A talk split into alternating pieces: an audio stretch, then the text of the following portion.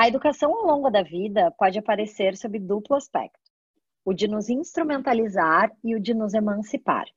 Ou seja, podemos aprender por obrigação para garantir mais um curso no nosso currículo, ou podemos aprender por autonomia para garantir que desenvolvamos novas habilidades para que a gente se mantenha atento, curioso e motivado, seja como pessoa ou seja como profissional. Mas em uma era de tanta informação, como identificar o que é preciso aprender? Para responder a essas e outras perguntas, a gente convida a nossa Estela Rocha, curadora da Sputnik, e a Débora En, cofundadora da Inexplorato, especialista em encurtar distâncias entre pessoas e o conhecimento que pode transformá-las. Eu sou Mariana Schutte, CEO da Sputnik, e esse é o quarto e último episódio da nossa temporada sobre Lifelong Learning. Hello, meninas! Eu estou muito feliz com essa junção de mulheres maravilhosas, curadoras incríveis. A Estela, porque, enfim, né, tá aqui com a gente todos os dias. E a Deb, que a gente se conheceu no ano passado e já estava louca para fazer coisas em conjunto. Então, estou muito feliz que a gente conseguiu juntar aí o útil e o agradável para esse papo maravilhoso. E antes da gente começar, eu queria que vocês se apresentassem. Oi, Mari, muito, muito, muito obrigado pelo convite. É, a gente tem realmente ensaiado aí várias formas da gente fazer coisas juntas. Eu sou muito fã da Sputnik, muito fã do seu trabalho e estar aqui com vocês é uma inspiração. Bom, eu sou cientista social e publicitária de formação e há 10 anos fundei a Inexplorato, criando esse método que a gente chama de curadoria de conhecimento e que a gente vem tentando colocar em prática e aprender a cada ano que passa com essa experiência é, de enfrentar o universo do excesso de informações. Estou aqui para trocar com vocês, super na vontade também de, de ouvir o que a Estela tem para dizer. Bem-vinda. E você, Estelita? Oi, gente. Ah, muito obrigada pelo convite. Eu, como uma apaixonada pela Sputnik, dentro da Sputnik, estou super feliz e também uma apaixonada pela Inexplorado Trabalho. Eu sou curadora. Eu já passei por várias faculdades, eu já passei por direito, por filosofia, por línguas, e eu me descubro todos os dias nessa multidisciplinariedade que é esse olhar de curadoria. Assim. Então, estou super interessada também em ouvir a Dé nessa conversa para a gente descobrir juntas ou trazer juntas o, a importância da curadoria nesses momentos, né? E é esse o ponto de partida, o ponto zero, que eu queria trazer para a primeira pergunta, que o que de fato é curadoria de conhecimento e por que que em dias onde a gente tem disponível quase todas as respostas do mundo, uh, o porquê ela é tão essencial. Você quer começar, Estela, e depois passa a bola para Dé? Vamos lá. Então, eu acredito que a curadoria ela é necessária nesses momentos, porque a gente está no momento de total desinformação a quantidade excessiva de informação ela traz muita desinformação. Né? A gente tem muita coisa, a gente tem muitas ofertas e a gente não sabe quais são as informações que a gente pode realmente transformar em conteúdo e assim em educação e nos educar. Então a curadoria ela vem como um filtro se fazendo necessária, porque dentre essas infinitas fontes de dados, de conteúdos, a gente olhar para o que realmente importa para levar para as pessoas, eu acredito que todo mundo é um curador, né? Quando entrega algo para o mundo. Então, a gente precisa desse filtro, porque senão a gente entrega muita informação que pode ser nociva. Perfeito. E você, Deb, conta pra gente o que, que você acha que é a curadoria e por que, que ela é imprescindível em dias como os de hoje. Bom, na Inexplorato a gente concebe curadoria de conhecimento como um método de estudo das mais variadas ciências e também da sabedoria popular, com o objetivo de ajudar a humanidade a se beneficiar dessa biblioteca riquíssima que a gente tem criado enquanto é humanidade ao longo dos séculos. A gente acredita que a curadoria de conhecimento é um método porque ela é um processo estruturado para que a gente consiga lidar com esse desafio que está dentro do universo das informações, né, do excesso das informações. Quando a gente começou a trabalhar com curadoria de conhecimento, lá em 2010, a gente estava muito imbuído da inspiração do momento, da, daquela sensação de que a gente estava perdendo oportunidades no meio de tantas informações. Lá em 2010, a gente estava num momento muito otimista de Brasil, é, num momento muito animado, muito inovador, com muitas coisas acontecendo, as redes sociais explodindo nas nossas vidas e a gente muito em contato com a efervescência borbulhando no mundo. E naquele momento a gente enxergava que o excesso escondia é, a, a, riqueza de oportunidades que cada um de nós temos no meio de tantas possibilidades. Conforme os anos foram passando, né, conforme essa década foi evoluindo, a gente foi percebendo que além de perder oportunidades, o excesso é um risco, como a Estela apontou. Né? Uma série de eventos históricos aconteceram nessa década, comprovando que o excesso esconde um monstro. Né, por meio de, da sobra de informações e do volume que a gente tem hoje, a gente pode facilmente confundir as pessoas e usar disso como uma estratégia para fazer com que as pessoas tenham segurança de que elas sabem alguma coisa, quando na verdade elas estão se baseando numa grande ilusão coordenada e estruturada por um processo de uso é, maldoso do excesso de informações. Né? Acho que a eleição do Trump foi um grande marco para isso, mas depois da eleição do Trump, uma série de eventos vem acontecendo e provando para gente que o excesso é muito perigoso. E eu acho que esse momento que a gente está vivendo da pandemia é uma, um segundo marco muito importante da importância da, da, da relevância da curadoria de conhecimento. A gente todo dia está recebendo milhares de informações sobre o Covid, a gente está é, tem dados sendo produzidos nas mais variadas perspectivas, e mesmo assim a gente sente que a gente não sabe nada, a gente sente que a gente está perdido no meio de toda essa história. Então, por isso que a gente acredita ser fundamental um método com etapas, com um processo, com uma estrutura que garante que a gente esteja a favor de necessidades de conhecimento na hora de ajudar as pessoas a lidar com tudo isso. Perfeito. Pegando o gancho da a Inexplorato, ela defende muito o mote o que você não sabe que você não sabe, né? E no mundo onde a gente vem vendo que o lifelong learning está ganhando cada vez mais visibilidade, de que forma a gente pode descobrir o que, que a gente precisa aprender, para além daquilo que as pessoas querem nos ensinar. A metodologia de vocês ajuda nesse sentido? Ajuda. É, a, a, gente acredita muito que, assim, não, não curadoria de conhecimento, acho que é uma coisa importante deixar claro, ela está sempre a favor do cuidar. A gente está cuidando das pessoas com quem a gente está se relacionando. O termo curadoria, ele ao longo da história, ele está essencialmente relacionado à ideia do cuidado. E ele pode ser pervertido e ir por um caminho de valorização da mercadoria da informação, mas para a gente, a gente está sempre com o pé bem fincado nesse, nesse, no lugar do cuidado. E no lugar do cuidado, nosso ponto de partida é o diagnóstico de necessidades de conhecimento, é fazer com que a gente entenda para o que, que a gente está trabalhando. Nós, curadores, quando a gente discute isso com pessoas que querem trazer essa metodologia para o seu dia a dia, né, para que cada um de nós, indivíduos, possamos praticar isso, o que a gente fala é que você, de tempos em tempos, precisa parar para pensar e organizar quais são as suas necessidades de conhecimento. E esse não pode ser um exercício que você faz somente sozinho. Você primeiro tem que pensar nas coisas que você tem consciência que são seus desafios, ou seja, Quais são as suas tretas? Quais são os problemas que você tem na sua vida e que podem ser um norte para o seu consumo de informação?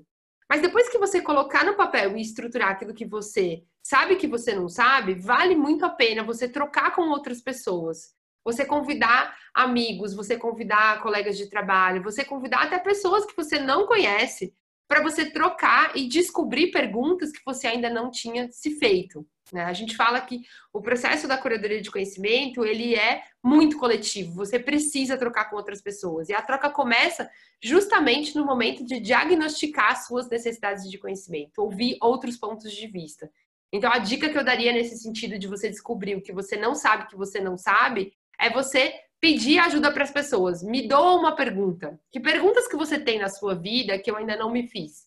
Que perguntas aí estão no seu universo de informação que eu poderia trazer para o meu, né? E nessa troca você vai mapeando é, esses universos ainda não explorados por você e que são importantes de você explorar. Muito legal, e eu acho que isso se cruza muito né, com um dos temas que a gente trabalha bastante na Perestroika, na Sputnik, que é a criatividade, né? Muita gente acaba nos procurando, perguntando, cara, como que eu posso ser mais criativo? E a gente sempre diz tenta fazer perguntas, tenta achar respostas para perguntas que você não tem, né? Então, assim, tenta colocar um monte de coisa que você pode, inclusive, achar que é irrelevante no momento dentro da sua caixa de ferramenta, porque talvez ali na frente você vai se deparar com uma pergunta e você já vai ter essa resposta. Achei interessante porque se cruza muito com esse conceito e essa dica para quem quer trabalhar a sua criatividade. Assim. E falando um pouco sobre o universo das empresas, que eu acho que tanto Inexplorato quanto Sputnik acabam atendendo bastante, né, esse universo, eu queria convidar a Estela para conversa e ouvir a opinião dela. Assim, a gente sabe que a maioria das empresas já se deu conta de que os profissionais de hoje não estão capacitados, instrumentalizados para todos os desafios que as organizações têm hoje. E as empresas, nesse sentido, se deram conta que é essencial levar para dentro de casa processos de aprendizagem, de aprendizagem para ajudar seus times a se desenvolverem, né? E aí a gente estava antes de entrar no ar aqui falando muito sobre esse movimento, assim, o quanto a gente está, inclusive, sentindo o impacto da Covid nesses processos de aprendizagem corporativa. E eu queria te ouvir, Estela, como que tu vê esse movimento dentro das empresas? É fácil, é difícil convencer essas lideranças de que o conhecimento é uma forma essencial para deixar emergir um novo mindset e novas habilidades dentro do universo corporativo? Então, pelo que eu tenho visto durante todo esse tempo, desde antes do, né, da situação do corona e, e da gente realmente estar tá vivendo esse mundo VUCA até hoje, o que eu senti foi que já há uma ciência, né, há um conhecimento de que a real transformação ela parte da potência da educação em qualquer ambiente, né? Por isso que a gente uh, emerge muito no lifelong learning e, e, e, no life-wide learning, né? O aprendizado ao longo da vida em, em qualquer lugar, né, em diversos lugares com novas ferramentas. Eu acho que as lideranças elas têm esse conhecimento, tá tendo uma transformação de mindset mesmo, né, de mentalidade em relação a isso. Mas eu acredito que existe ainda uh, uma falta de direcionamento de esforços e energia das empresas para que realmente isso aconteça. Para que realmente, por exemplo, uma empresa se torne uma empresa escola, né? Para que realmente uh, as empresas enxerguem o potencial que a educação tem, a educação contínua tem, né? E adulta e profissional dentro dessas empresas. Eu acho que muitas empresas já têm, mas a grande maioria está descobrindo isso agora. E, e para mim um exemplo muito claro é muitas empresas elas elas estavam tentando isso ouvi infinitas muitas empresas estavam tentando fazer com que grande parte dos seus colaboradores trabalhassem home office, estavam fazendo a cada 10%, né, por times, e estava tendo diversos problemas. Aconteceu o corona, teve quarentena, lockdown, tiveram que aprender na correria, sabe? E o quanto disso poderia ser, ter sido evitado e quantos problemas poderiam ter sido evitados se de fato tivesse uma um, tivesse tido um espaço para esse aprendizado sobre o que é essa transformação, sobre a digitalização das empresas, sobre o aprendizado em qualquer ambiente. Então, eu acredito que tem sim uma noção da importância da educação nas empresas, mas também eu acho que a, a, a importância ela, ela é muito maior do que ela tem sido dada atualmente. Eu concordo muito com a Estela. Eu acho que tem um, uma, uma diferença, assim, a educação é algo que faz parte, é, é, assim, ela é moralizada, né? Então é bonito falar de educação, é, faz parte daquilo que a gente acredita enquanto sociedade. O mercado corporativo também acredita na educação e na potência da educação. No entanto, eu acho que entre discurso e prática a gente ainda tem um grande abismo. Né? A gente ainda tem um, um, um desafios muito grandes. Por exemplo, não é comum dentro de uma empresa que alguém sentado na sua baia abra um livro e comece a ler. Se você começar a ler um livro dentro do seu ambiente de trabalho, vão achar que você não está trabalhando, que você está gastando tempo, que você não é produtivo, que você está deixando de lado o seu trabalho. Enquanto eu não puder sentar na minha mesa e abrir um livro e aquilo ser entendido como parte do processo de trabalho, porque eu estou me desenvolvendo, porque eu estou aprendendo, porque eu estou é, me desafiando, eu acho que a gente ainda não se resolveu em qual o papel da educação dentro do universo das corporações, né? Eu acho que a nossa perspectiva, por exemplo, sobre o erro ainda mostra que a educação ainda não é prioridade dentro das empresas. Quando as empresas ainda tratam o erro como um tabu, elas ainda não entenderam que a corporação é um processo contínuo de aprendizado e que errar faz parte do processo da gente aprender. Então, tem várias pistas e vários sinais que a gente olha dentro das empresas que ainda mostram que a gente tem uma trilha muito grande a percorrer. E eu acho que esse momento da pandemia, a partir do momento que os orçamentos de RH foram despriorizados, que os treinamentos, que as formações, que é, a oportunidade das pessoas aprenderem para que elas possam evoluir, que isso foi despriorizado, mostra qual era a importância que a educação tinha dentro das corporações, né? Eu acho brilhante a Estela falar que, cara, se a gente tivesse feito o que a gente já acreditava antes, que era investido pesado na educação em relação à transformação digital, a como trabalhar à distância, etc., a gente estaria sofrendo muito menos agora. Né? Mas agora a gente vai ter que aprender na marra, e na marra é muito mais dolorido. Né? Então, eu, eu, o meu, eu acho que o sonho seria se as empresas agora, neste momento, ao invés de despriorizar os seus investimentos em educação, que elas aumentassem, que elas percebessem que ao investir no repertório dos seus profissionais, elas estão garantindo o futuro daquela corporação para os próximos anos. Que a gente possa sair dessa situação muito melhor e, e, muito mais a favor de uma realidade que a gente acredita, que é muito mais positiva e construtiva, né? É, e priorizar e priorizar de que talvez a gente vá ver aí um grande tsunami de doenças emocionais que vão ter um impacto gigantesco na economia também, né? Então não adianta só a gente também trabalhar a transformação digital, o trabalho remoto, todas essas ferramentas e habilidades que são relevantes para o momento desse no, novo momento que a gente está vivendo, mas também olhar de que os funcionários vão voltar a sua normalidade no seu trabalho totalmente mexidos, né? A gente, inclusive, falei no podcast anterior com os meninos sobre metodologia que a gente não está vivendo um trabalho remoto. Uh, a gente está vivendo uma pandemia onde a gente está trabalhando em casa, ou seja, tem muitas questões emocionais que são grandes complicadores aí né, na força de trabalho que também precisa ser visualizada e cuidada. Logo que, acho que passado, sei lá, três semanas do que aconteceu, assim, do lockdown, e dentro da Sputnik a gente até antecipou, né? A gente, acho que na quinta-feira, antes de, de avisarem que ia começar a quarentena, que tudo ia fechar, a gente já estava indo para o home office, mas eu li um estudo, e eu, se eu não me engano, é um estudo que estava na revista do MIT, que falava que os danos psicológicos que vão acontecer, que vão, né, que vão, que nós passaremos, que essa geração vai passar, não foi estudado aí, não foram estudados ainda. Os danos psicológicos que nós estamos passando não foram estudados ainda na história que nós temos na história da sociedade. Então, realmente, a gente tem que lidar com toda essa situação de pandemia, de estar em casa, de ter que ser produtivo, de ter que ser ágil, de ter as ferramentas, de se digitalizar e de ter saúde mental para aguentar absolutamente tudo isso que está acontecendo todos os dias, né? Eu adorei o que a Débora falou aqui. Enquanto estava tudo bem, as empresas estavam investindo em conhecimento para as pessoas, né?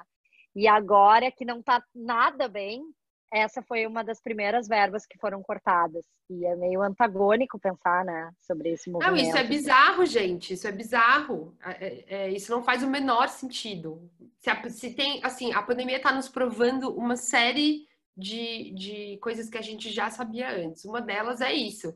As empresas ainda não têm um compromisso real com o desenvolvimento dos seus profissionais. Esse compromisso ele não é concreto, porque se no momento do aperto é, isso não, é, não está no, em primeiro lugar, significa que aquilo ainda não era fundamental para a organização. E aí podem vir um monte de discursos. Ah, Débora, mas espera aí, eu estou segurando para pagar minhas contas, etc. Não, eu estou falando de grandes corporações, grandes corporações que têm caixa para passar tranquilamente por isso e que podem fazer escolhas muito melhores se elas pensarem no longo prazo. O problema, a gente, a gente não deixou de viver isso, a gente, é um traço do que veio de antes e que também está agora, é esse mindset do, do trimestre, esse mindset do curto prazo, dos resultados imediatistas. É, a gente tem pouquíssimas lideranças hoje nas grandes corporações que têm um horizonte temporal estendido, que conseguem enxergar lá na frente e conseguem ver o valor do investimento que eu estou fazendo hoje não necessariamente só no hoje, mas nesse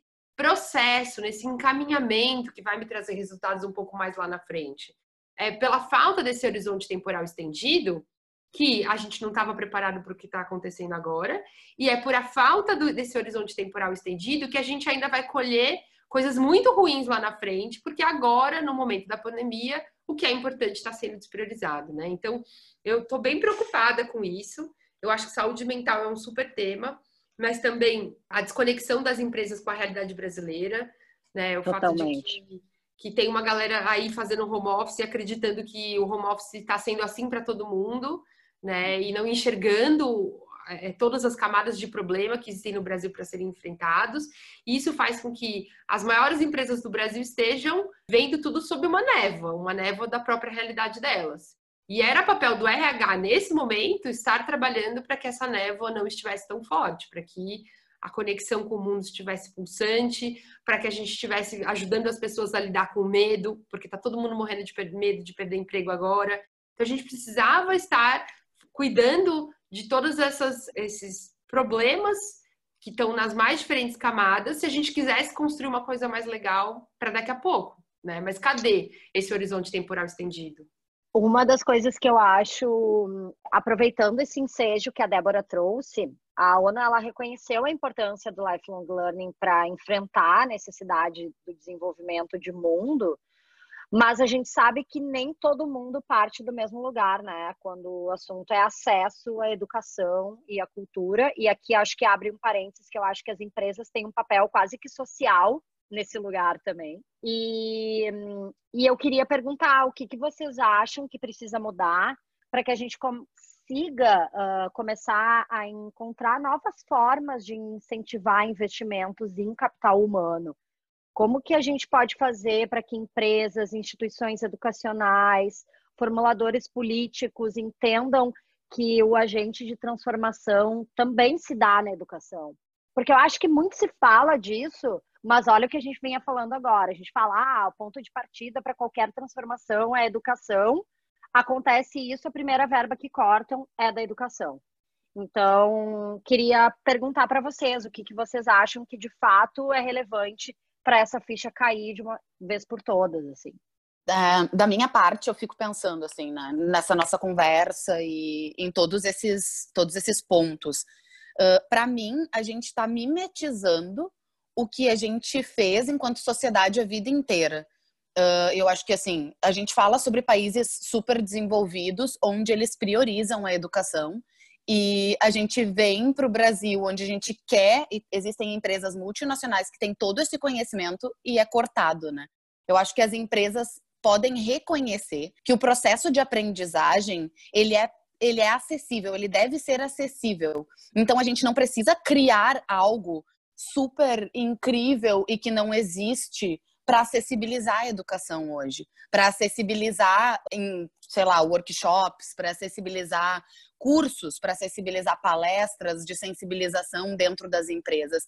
Eu acho que tanto, como tu falou, Mari, tanto questões políticas, econômicas, quanto uh, empresariais, quanto escolas, escolas primárias e faculdades. Se a gente está falando em educação, é como é que a gente acessibiliza para todas essas pessoas, né? Existem pessoas que não têm acesso à internet. Qual é a forma mais acessível para essa pessoa de aprender? Né? Como é que a gente pode acessibilizar? E daí, quando a gente fala de empresas, que é, que é onde eu toco, como é que eu acessibilizo essa empresa? Se ela não pode acessar uh, uma ferramenta X, a gente consegue fazer uh, esse curso dentro da plataforma Y, que é a plataforma dela? É possível fazer? Eu acredito que há muitas possibilidades. A gente tem muitas ferramentas que podem nos acessibilizar, ensinar e aprender. Eu só acho que a gente precisa, de alguma forma, trazer essas ferramentas à luz, sabe? Eu, eu acredito muito que educação é acesso. Educação é acesso. E quando as empresas identificarem que educação é acesso, não só vão priorizar essa verba para acessibilizar a educação para as pessoas que estão, uh, os colaboradores, mas vão entender que existem milhares de ferramentas, inclusive um livro ou, um, ou uma revista, que pode trazer informação para essa pessoa e ela desenvolver a partir dessa informação algo relevante. É, eu acrescentaria uma perspectiva de que a gente precisa parar de se enxergar dentro das empresas como seres em competição. É, isso é resultado de, de uma lógica neoliberal, onde cada um de nós se vê aí enquanto microempresas, mesmo sendo um assalariado, em competição sempre com o outro. E nessa competição, né, competição por cargos, por promoções, competição por não ser demitido, competição por aparecer mais, né, competição por desempenho, o mundo do conhecimento, ele é tratado como uma ameaça, porque a gente tem aí imbuído no nosso pensamento que conhecimento é poder. E poder é o que faz com que as pessoas tenham mais ou menos acesso, mais ou menos é, destaque dentro de uma instituição. Então, o que acontece é que as pessoas também entram em processos de aprendizado ou desenvolvem as suas próprias os seus, as suas jornadas individuais de aprendizado, imbuídas nessa ideia de eu preciso saber mais porque eu estou competindo com o outro. Se o outro sabe, eu preciso saber. Né? Isso traz para o mundo da educação corporativa muita tensão e também muitas barreiras. Por quê? Porque é muito comum que a gente vá fazer é, processos de aprendizado corporativos, onde as pessoas entram ali tentando provar que elas já sabiam aquilo e que elas não precisavam passar por aquele processo. E aí a gente perde metade do tempo tentando derrubar aquela barreira e colocar a pessoa na zona de aprendizado, tirando ela daquele lugar, eu já sei de tudo, eu já vi de tudo e eu não preciso saber disso. Né? Tem um outro, um, uma outra perspectiva disso, é que a gente fica pensando assim, se o outro tiver acesso àquilo e eu não tiver, isso vai ser um problema para mim. Então, também não estou muito interessada que o outro saiba sobre isso, porque isso vira uma responsabilidade para mim também. Né? A gente vê na, na Inexplorato, no dia a dia das empresas, que eles só se interessam pelos temas que está todo mundo interessado, ou seja, todo mundo quer ler o livro que está todo mundo lendo, todo mundo quer ver o filme que está todo mundo vendo, todo mundo quer ir no workshop que está todo mundo indo. Por quê? Porque tá todo mundo com medo de ficar para trás, com medo de não saber aquela informação que o outro também sabe.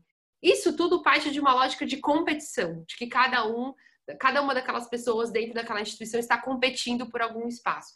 Isso é muito nocivo para o universo da educação, que a gente não tem fora das, das corporações, né? As escolas, as, até as universidades já têm um pouco disso, mas tem um, um, uma, uma áurea que tem dentro das escolas que a gente ainda não conseguiu colocar dentro das empresas em função dessa lógica super corrosiva de que cada um está competindo pelo espaço do outro. Enquanto a gente não subverter isso, a gente também aí vai ter muitas barreiras para que as pessoas de fato estejam à disposição e com vontade e disponíveis a aprender uns com os outros e também para receber e estudar informações que não são aquelas que estão aí todo mundo correndo atrás, sabe? É, eu acho que isso vem é muito pertinente. Né? No ano passado a gente fez um estudo sobre meritocracia, né?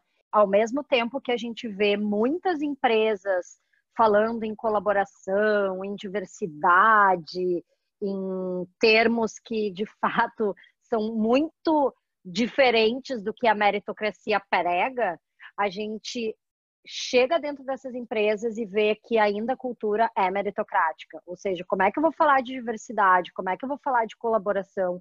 Como é que eu vou falar de todos esses processos sociais que estão dentro do universo corporativo se ainda a gente preza por quem se destacar mais vai ser o grande vencedor na linha que vai ganhar.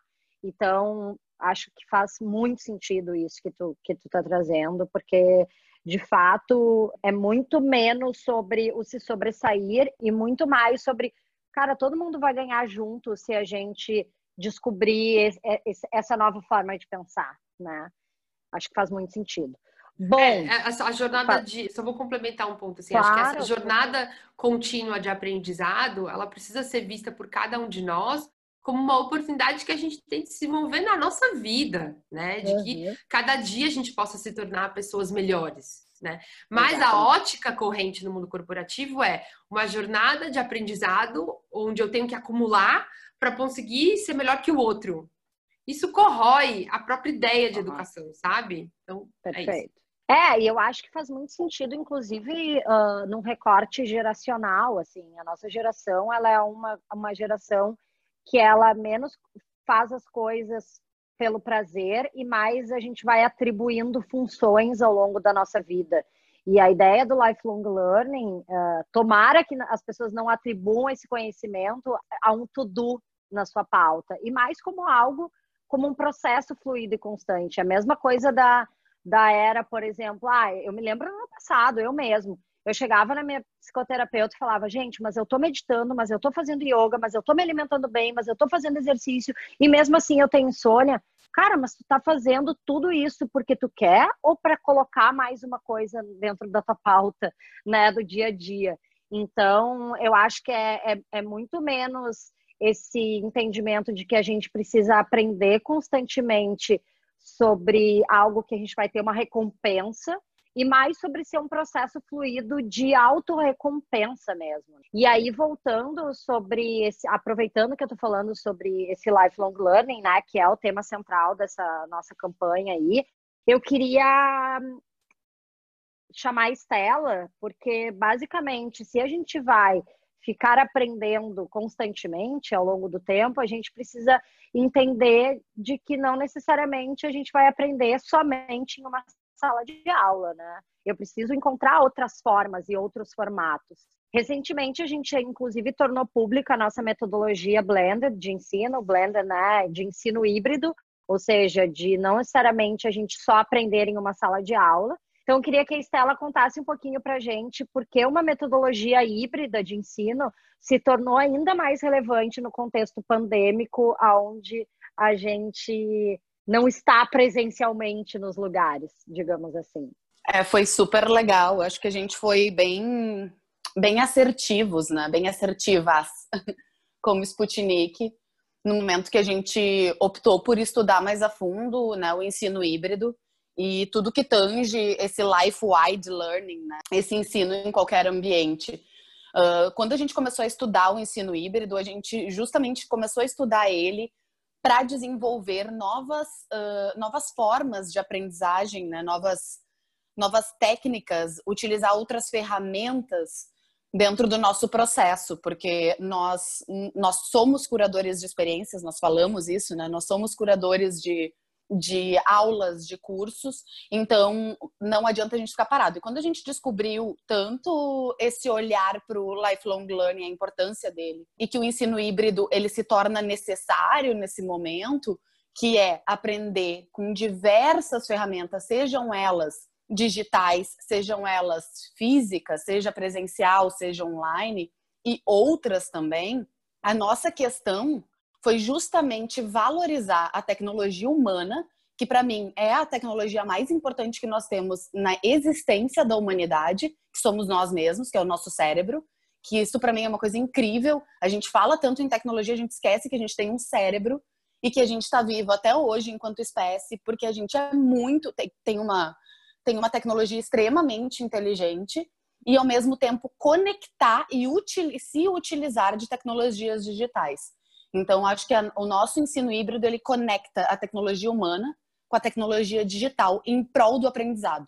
Então, aprender com outras ferramentas que não seja somente numa sala de aula, um professor falando por 45 minutos, uma hora, e as pessoas tentando escutar e deixando de prestar atenção a cada cinco minutos.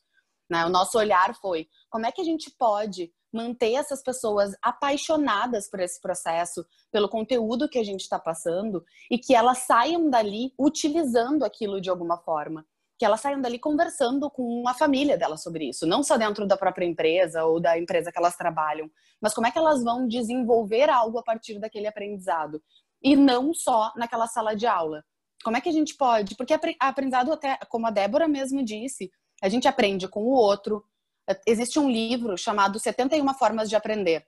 Se a gente for aqui listar cada uma das formas de aprender, a gente vai ficar até 2022 falando, né? E a Sputnik justamente pensou quais são as formas de aprender que nós podemos levar para os nossos clientes e para os alunos, né, que vão estar lá em sala de aula. Assim, a gente conecta aulas online, a gente conecta podcasts, a gente conecta vídeos, a gente faz community management, né, gestão de comunidade, desculpa o inglês, uma gestão de comunidade. Para quê? Para manter esse aluno aprendendo, é uma cauda longa do processo de aprendizagem. É, e te complementando, Estela, eu acho que cada um aprende de um jeito, né?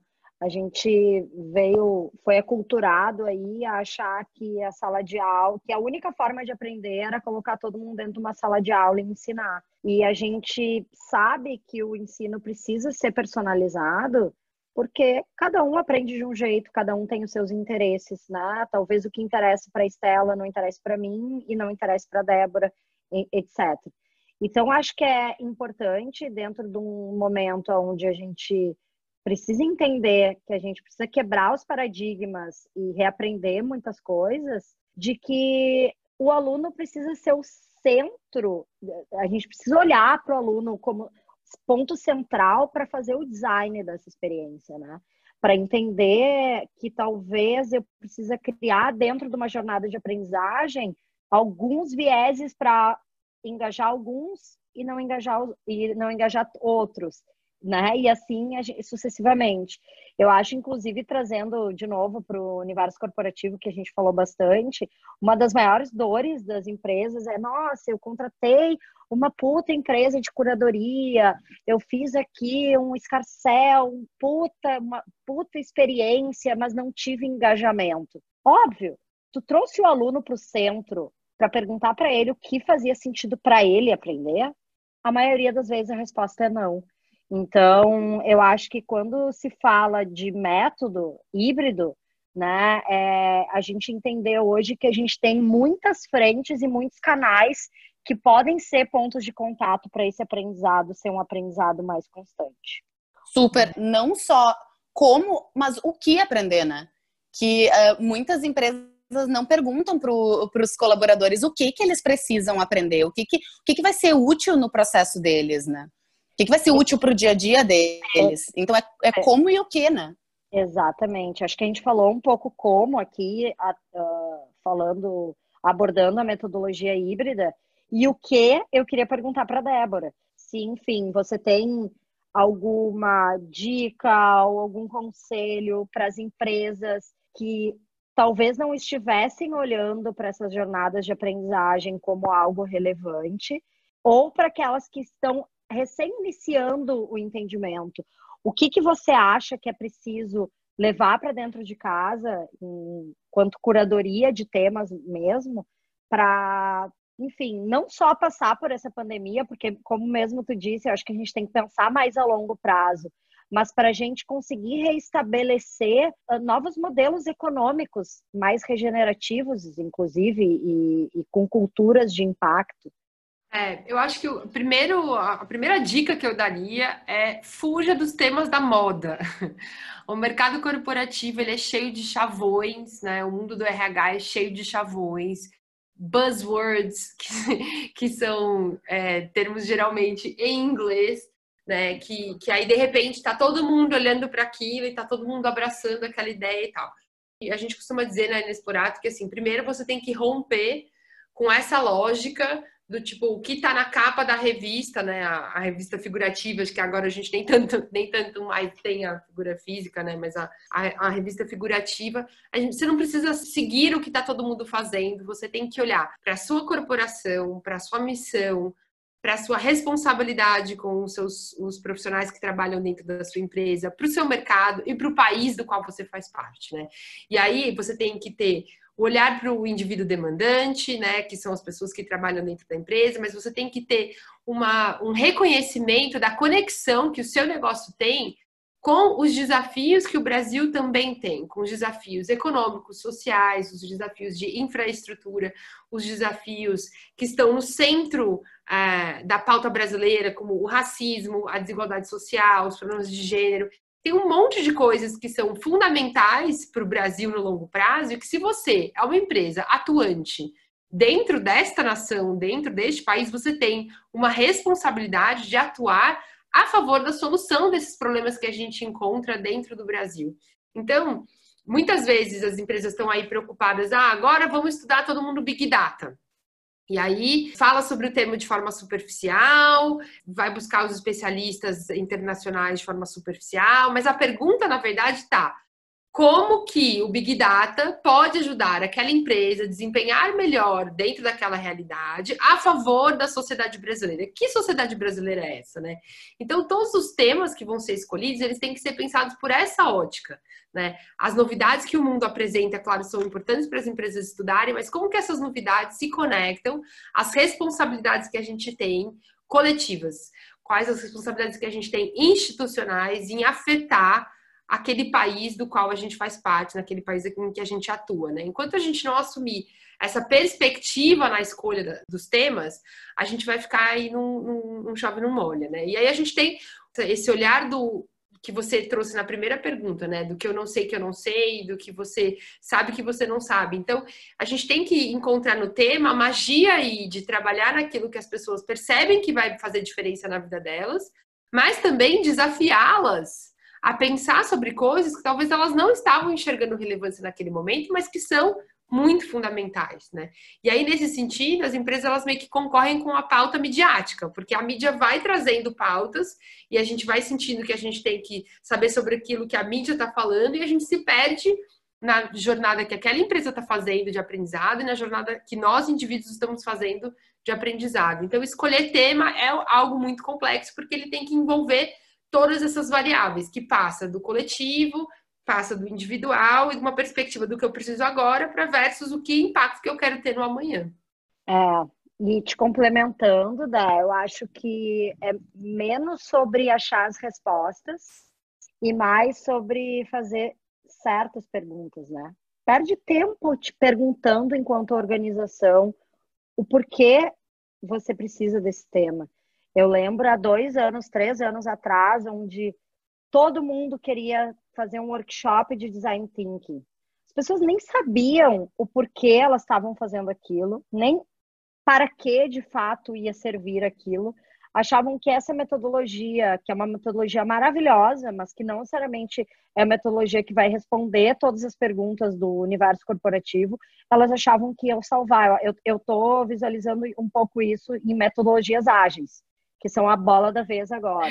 Eu ia falar exatamente isso, Mari, que agora a bola da vez é... é. Então, assim, óbvio, são ferramentas importantes, são ferramentas importantes, são uh, ferramentas que trabalham um mindset de, de forma disruptiva, são ferramentas que trabalham mindset de forma disruptiva.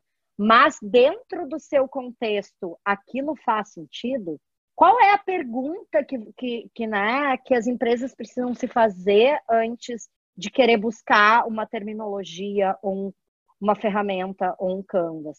Eu acho que isso só achei relevante de complementar, porque hum, eu sinto que esses processos eles são muito importantes e de fato geram uma transformação gigantesca dentro das organizações, mas eles não podem ser feitos somente para entrar no checklist ali do, ah, tá, metodologias ágeis, tum, temos aqui dentro. Né? Acho que é importante a gente pensar e ir além. Ontem eu estava em reunião com uma cliente e a gente estava conversando sobre isso. Justamente a responsabilidade que nós temos enquanto curadores e que o RH tem se está na mão dele optar e decidir qual curso que vai ser feito é para quê, né? Para quê? Por que, que a gente vai fazer um curso para desenvolver squads? Aqui dentro dessa empresa? Vai fazer sentido para essa empresa fazer squads? Desenhar times multidisciplinares ou não vai? Então é muito também o para quê, né? Tem que se fazer também essa pergunta, né? Total. E saindo um pouco do universo corporativo, que acaba sendo o nosso queridinho, afinal, a gente estamos lá todos os dias fazendo projetos para as empresas. Mas, Estela, eu queria te perguntar, tentando conectar um pouco mais com a galera que está nos ouvindo, que gostaria de entender como fazer um processo de autocuradoria. Né? A gente está sendo inundado aí por diversos temas, por diversos assuntos. Como que a gente pode entender e, e, e trabalhar um processo de curadoria para a gente, pessoa física? Você tem alguma dica? Super tenho, super tenho. Eu acredito que a gente pode começar definindo os temas que nos interessam. Essa é a primeira, essa é a primeira dica, assim. A gente define os temas que nos interessam e começa a mapear fontes. E um grande erro que eu acredito da curadoria de si mesmo, né, de fazer uma autocuradoria, é utilizar as fontes sem olhar para elas a fundo, para selecionar o conteúdo. Então, esse mapeamento de fontes depois da definição dos temas que nos interessam é muito importante. Selecionar conteúdo, a partir daí, a gente começa a agregar valor, que é levar o nosso olhar se a gente vai colocar isso para o mundo de alguma forma, né? Se a gente vai envelopar e compartilhar isso no nosso Instagram, no nosso YouTube, se a gente vai escrever sobre isso num artigo, ou se é só pra gente, ou se a gente vai conversar com alguém. A gente sempre vai trazer o nosso olhar, que é, que é o envelopamento. Mas a gente, depois de definir os temas que nos interessam e mapear essas fontes, a gente precisa utilizar o filtro, sabe? Fazer a peneira, que é entender quais são as fontes que eu estou me informando. Essas fontes, elas são cheias de fake news. É, faz sentido para esse tipo de assunto que eu quero aprender? Eu acredito que a curadoria, e agora falando né, da, da curadoria de pessoas, né, quando a gente olha para nossa curadoria, é utilizar o nosso filtro, né, o filtro que é o filtro, é um filtro extremamente responsável. Para mim, ser curador, independente de ser de empresas ou ser o curador da tua própria vida ou do teu próprio conteúdo, uh, tem muito a ver com criatividade, empatia, responsabilidade e direcionamento. A gente é muito responsável pelo que a gente coloca no mundo. Então a gente precisa ser empático, a gente precisa ter muita criatividade, que é esse olhar curioso que a gente falou várias vezes aqui, e entender para onde a gente está direcionando isso. Porque é uma grande responsabilidade a gente falar para uma pessoa que vai acreditar no que a gente está falando ou para um milhão, né? Total. Beto, quer complementar? Eu, eu, só, eu só questionaria um pouco, a, a Estela usou a palavra interesse. Eu, na, na minha perspectiva, eu, eu diria para as pessoas pararem para pensar, além do questionar até o que elas se interessam, né? Porque às vezes a gente é, tem um ímpeto de acreditar que a gente se interessa, sei lá, porque é, legal se interessar por tecnologia, é legal se interessar por política internacional, é legal se interessar por várias coisas e na hora no mundo no dia a dia prático eu só clico em coisas de decoração, sei lá, sabe? Então também tem um processo aí de descobrir quais são de fato os seus problemas, quais são de fato as suas necessidades de conhecimento, se elas se materializam nos seus interesses ou se elas não se materializam nos seus interesses. Olhar para o seu histórico do que você costuma consumir de informação te ajuda a entender os seus hábitos e o que de fato chama a sua atenção. E aí, ao perceber isso, você pode questionar se isso que você que está chamando a sua atenção é alguma coisa que te leva para um lugar promissor que te leva a um lugar onde você vai ter insights para a sua vida, insights para o seu trabalho, te ajudar a te evoluir, ou você está aí sendo, é, você está sob uma orquestra do qual você não é o maestro, né? Então, nesse momento de pensar em quais temas que são importantes para você, eu acho que vale questionar um pouco a sua trajetória. Olha para olha o seu histórico lá de do seu celular, olha para o histórico do seu navegador, no que, que você costuma clicar. Né? Por que, que você clica naquelas coisas? E aí, olha para sua vida, né? O que, que você precisa para para melhorar a sua vida de uma forma geral. Esses seus interesses, eles estão cruzados com aquilo que você quer melhorar na sua vida? Então, esse processo de diagnóstico pode ser muito rico. E aí, troca com alguém, traz alguém para sentar com você e conversar sobre isso, para ter um outro olhar e enriquecer esse, esse momento inicial aí da sua, da sua busca. Amei. Acho essa uma dica fundamental justamente para a gente não fazer desse processo algo forçado, né?